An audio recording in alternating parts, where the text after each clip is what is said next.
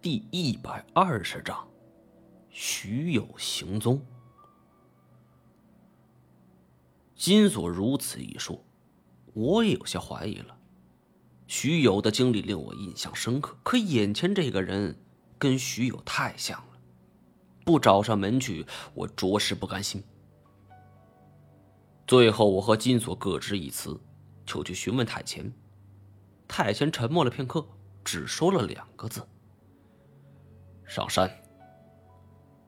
金锁听罢，叹了口气儿：“哎，毛爷，以前你可不会这么冲动啊。”我一愣，被他的话给镇住了。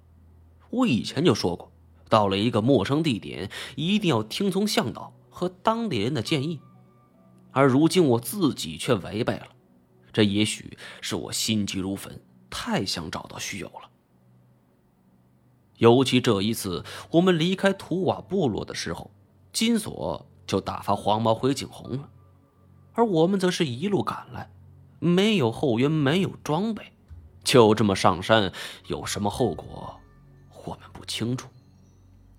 但是不带任何设备，就要爬上上千米的高山到密林之中，的确很冒险。好在我们爬到云山的半山腰的时候，松了一口气儿。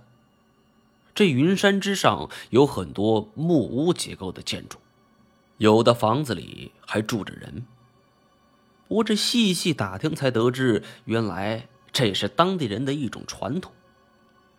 冬天是采集草药和捕猎的好季节，因为当地有一种草药，只有在冬天扫开浮雪，化去霜层，才能入药。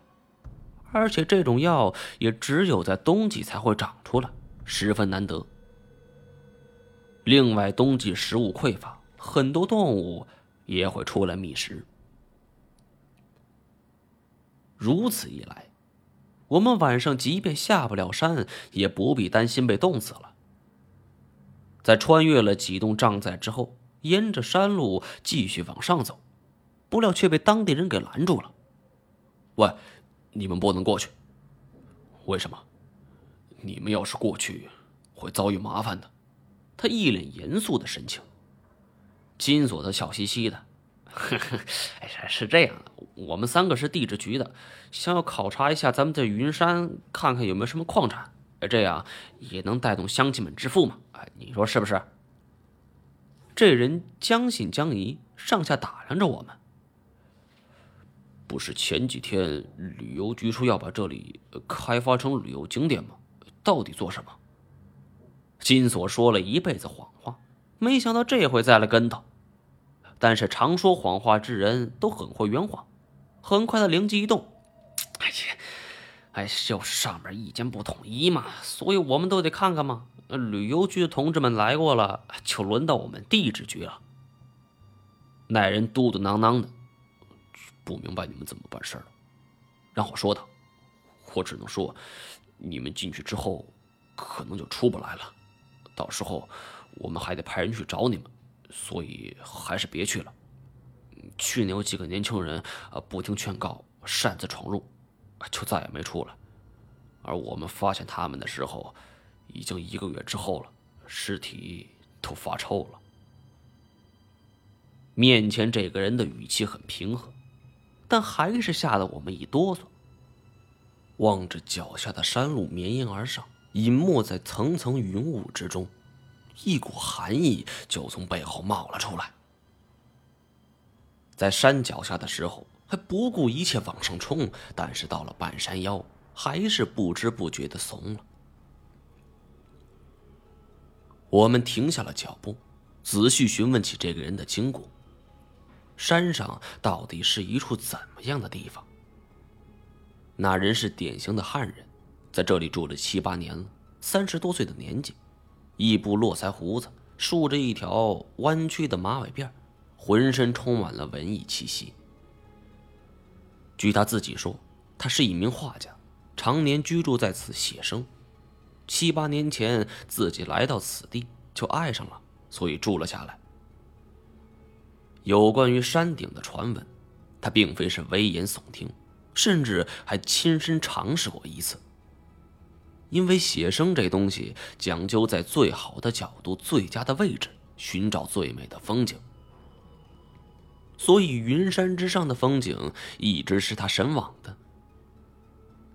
那还是他刚来的时候，他不顾村民们的阻拦，就独自上山。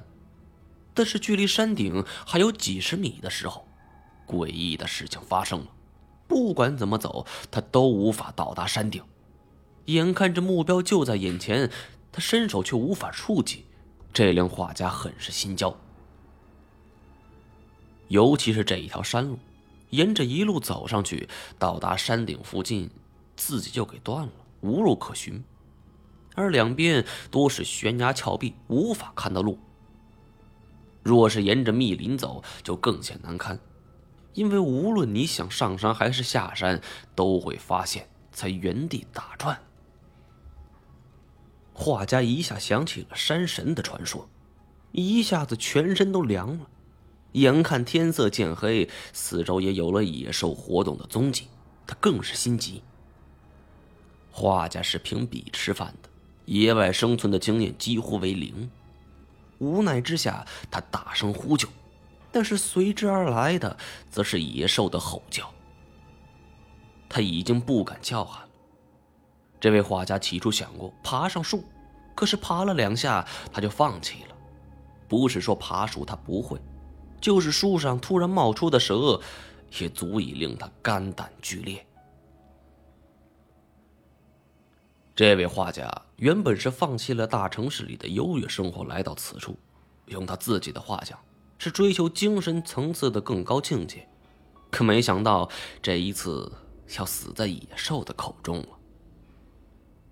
渐渐的，天色越来越黑，夜幕终于降临了。这五大三粗的画家忍不住哭了起来。听到此处，我倒不觉得好笑，因为每一个人到了绝境的时候都会哭，这只是无助与绝望的一种宣泄，无可厚非。画家正哭着呢，突然他身后落叶声响起，听上去更像是某种脚步声。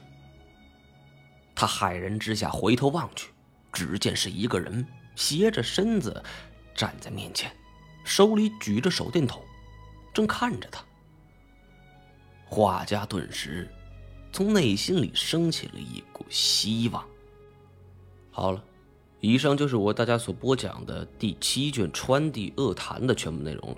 接下来我们将进入第八卷《雪峰雄岭》，感谢您的收听。